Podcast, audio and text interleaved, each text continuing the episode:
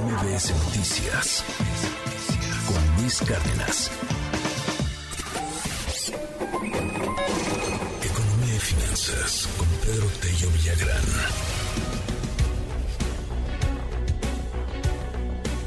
De la inflación en los numeritos, en lo que presumen de pronto los políticos, en, en, los números que vemos en la prensa, pero en el bolsillo pues no cede, ¿no? Todo sigue igual de caro y los alimentos están para llorar, querido Pedro. ¿Por qué? Buenos días, ¿cómo estás? Luis, buenos días, qué gusto saludarte. Una mañana llena de información económica muy interesante. Empecemos por el asunto de la inflación, Luis. A ver, eh, el INEGI dio a conocer hace unos minutos el comportamiento de la inflación durante la primera quincena de este mes de marzo. Lo relevante estriba en que hay buenas y no tan buenas noticias.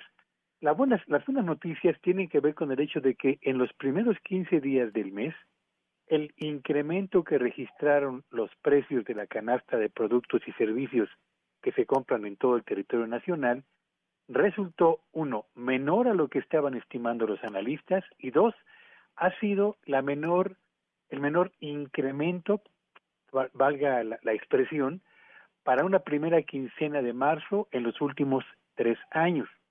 Como resultado de lo anterior, la inflación medida del 15 de marzo del 2023 al 15 de marzo del año 2022, en los últimos 12 meses, cerró en un nivel del 7.12%, que es el nivel más bajo para este indicador en los últimos 13 meses. Estas son las buenas noticias. La inflación cede entonces en su ritmo de avance en la primera quincena de marzo. Las no tan buenas noticias, Luis, tienen que ver con dos asuntos que son relevantes. Primero, ¿qué es lo que induce esta desaceleración de los precios en la primera mitad de marzo? Yo diría que dos cosas fundamentalmente. Primera, que en marzo de 2022, que es el periodo contra el que comparamos el desempeño de los precios, en marzo del año anterior ya había iniciado la guerra o la invasión de Rusia a Ucrania.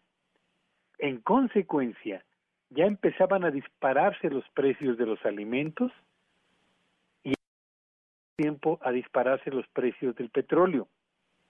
De modo pues que aun cuando comenzaba el despegue de la inflación hace eh, 12 meses, esta todavía no tenía los alcances que registró apenas seis meses después. Así que la desaceleración de los precios en la primera quincena de marzo de este 2023 tiene que ver con el hecho de que la base de comparación, el mismo periodo del año anterior, era un periodo en el que apenas empezaba a despegar la inflación a escala mundial. Habrá que ver en los próximos comparativos qué sucede justamente con el desempeño analizado de la inflación. Y la no tan buena noticia adicional es que si bien la inflación eh, en términos generales cede, como ya lo he comentado, no ocurre lo mismo con los precios de los alimentos, que son al final del día los más importantes eh, concentradores del gasto familiar en el día a día. Los precios de los alimentos en lo que va del presente año tienen un avance del 13.2%, Luis, que contrasta con la inflación general del 7.12% que acaba de dar a conocer el INEGI. Y los precios de los productos cárnicos cerraron la primera quincena de este mes con un avance del 9.02%, también por arriba del crecimiento de la inflación general. Así que la buena es que la inflación general cede, la mala es que los alimentos que usted y yo consumimos y que concentran la mayor parte del gasto personal y familiar todavía no. Gracias, querido Pedro. Te seguimos en tu red. Sí, aventuras en arroba Petrillo Villagrán y que tengan un espléndido día. MBS Noticias con Luis Cárdenas.